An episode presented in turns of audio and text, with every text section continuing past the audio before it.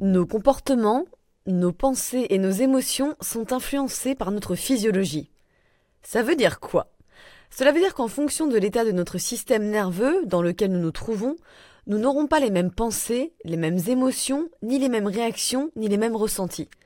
Et c'est hyper important de le savoir, parce que ça change tout. Mhm. En simplifiant beaucoup, parce que bon, la théorie polyvagale c'est hyper développé, il y a trois états biologiques différents en fonction de si le corps détecte la sécurité ou le danger. 1. Sécurité et engagement social. 2. Mobilité de combat et de fuite. 3. Immobilité, shutdown, arrêt.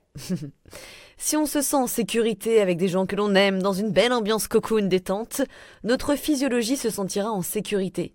On sera capable de s'amuser, de jouer, d'être connecté avec les autres et notre environnement, d'apprendre et d'interagir.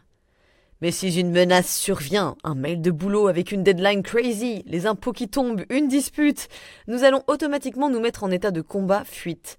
Le sang va dans les muscles, les extrémités prêts à bondir, fuir ou se battre. Nous allons devenir hyper vigilants, anxieux, on va ruminer, stresser, être angoissé, irrité, en colère ou agressif. Si la menace s'empire, bah oui, ça peut être pire, qu'elle s'accumule, hein, qu'il y en a de plus en plus, ou que des événements plus graves se produisent, notre état physiologique va être dans ce que l'on appelle en anglais shutdown collapse, c'est-à-dire l'état d'immobilité. Je me rends, j'abandonne, je n'en peux plus, je fais le mort. Le corps ne peut plus gérer, vous êtes trop submergé, vous n'avez plus d'énergie, vous êtes fatigué chroniquement, déprimé, dépressif, désespéré, déconnecté et dissocié. Dans les deux derniers états dont je viens de vous parler, force est de constater que nous n'aurons pas les mêmes pensées, les mêmes émotions, les mêmes ressentis et attitudes que si l'on se sent en sécurité. Quand on se sent bien, on a de l'espoir, on se sent aligné, c'est fluide, paisible, ouah, le futur trop bien, trop cool. On est optimiste, mais cela va changer du tout au tout, et ce au long de la journée d'ailleurs, en fonction de l'état dans lequel on se trouve. Veillez donc à devenir conscient de l'état physiologique dans lequel vous vous trouvez, afin de prendre du recul, Enfin, bien sûr, le recul, c'est quand on peut, hein, parce qu'au fois, on est tellement submergé que là, c'est impossible. Mais toutefois, on peut échapper, on peut développer, pardon, notre conscience au fur et à mesure. Merci la neuroplasticité. Veillez à ne pas prendre de décisions ou faire des actions spécifiques dans cet état, mais plutôt à utiliser les ressources qui vont calmer l'état dans lequel vous vous trouvez.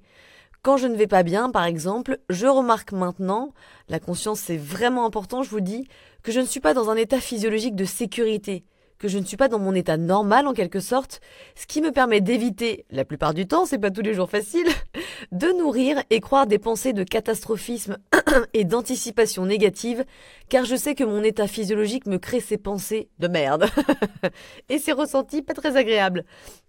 Plutôt, moi je vais descendre dans le corps pour ressentir ce qui s'y passe en coupant le mental, ressentir les sensations désagréables, hein, souvent, qui sont comme un message à lire du corps, et elles ont besoin d'être écoutées avec compassion. hop, voilà, ça fait ça un petit peu la réaction physiologique. Si on l'écoute, ça va revenir en bas. Si on l'écoute pas, ça va monter. Alors essayez de prendre conscience de vos triggers et de vos ressentis le long de la journée pour voir dans quel état vous pensez être et ce que vous pouvez faire pour vous apaiser. Mais en tout cas, ne nourrissez pas la menace. N'alimentez pas vos pensées. Surtout pas. Surtout pas. N'ayez pas peur de vos symptômes. Ça, c'est aussi une règle d'or pour éviter que ça s'empire. Ceci est la clé pour éviter d'empirer la situation interne et externe d'ailleurs. Bisous